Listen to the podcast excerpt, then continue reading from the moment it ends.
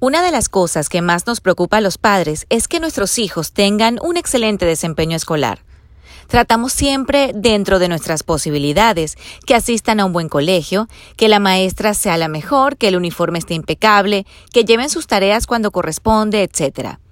Les exigimos que saquen buenas notas porque es su única responsabilidad y los enseñamos a ser competitivos diciéndoles tienes que ser el mejor en lo que hagas.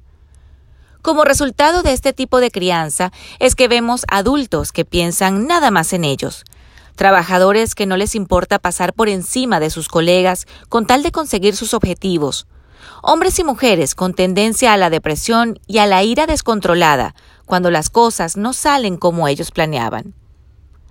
Los padres tenemos la responsabilidad de criar a los adultos del futuro, y este trabajo de hormiguita que hacemos día a día y que puede resultar agotador, es la herencia que le estamos dejando a este mundo.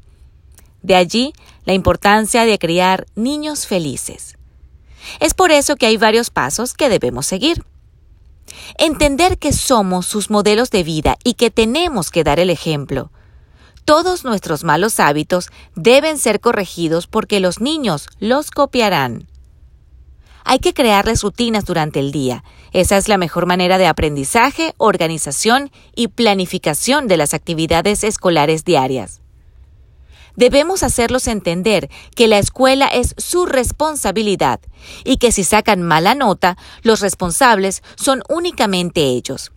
Y esto lo digo porque a veces los niños sacan buenas notas solo porque si no lo hacen, sus padres los castigan. Y no les explicamos que tienen que sacar buenas notas para su propio beneficio. Si logramos hacerlos totalmente responsables de sus notas, nuestros hijos se preocuparán más por estudiar. También debemos fomentarle el respeto y el trabajo en equipo, que entiendan que la competencia no es con los amiguitos, sino con ellos mismos, que deben superarse cada vez más. Nunca debemos compararlos con otras personas, porque cada uno tiene capacidades diferentes. Les doy un ejemplo. Si un niño que no tiene una condición especial y puede sacar A, no saca esa nota, debemos exigirle un poco más para que alcance ese logro, y nosotros como padres lo celebraremos. Pero si un niño que tiene alguna condición especial le cuesta sacar mucho una A y siempre saca C, debemos incentivarlo para que dé el máximo de su capacidad. Y si haciendo esto el niño logra sacar una B, como padres debemos sentir que lo logramos porque lo importante no siempre es la nota que saquen, sino lo mucho o poco que se esfuercen.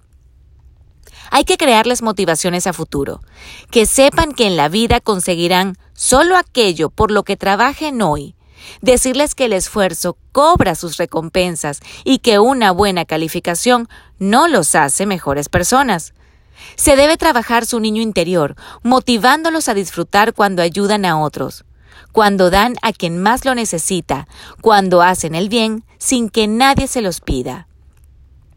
La formación de nuestros hijos va más allá de lo académico, integra la fortaleza de mente, espíritu y salud física.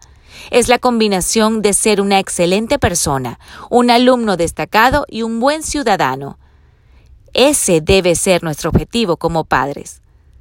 Te deseo mucha suerte en esta gran tarea de criar a tu hijo para que sea el adulto del mañana. Sígueme en Instagram y en YouTube como Laura V. Estrada.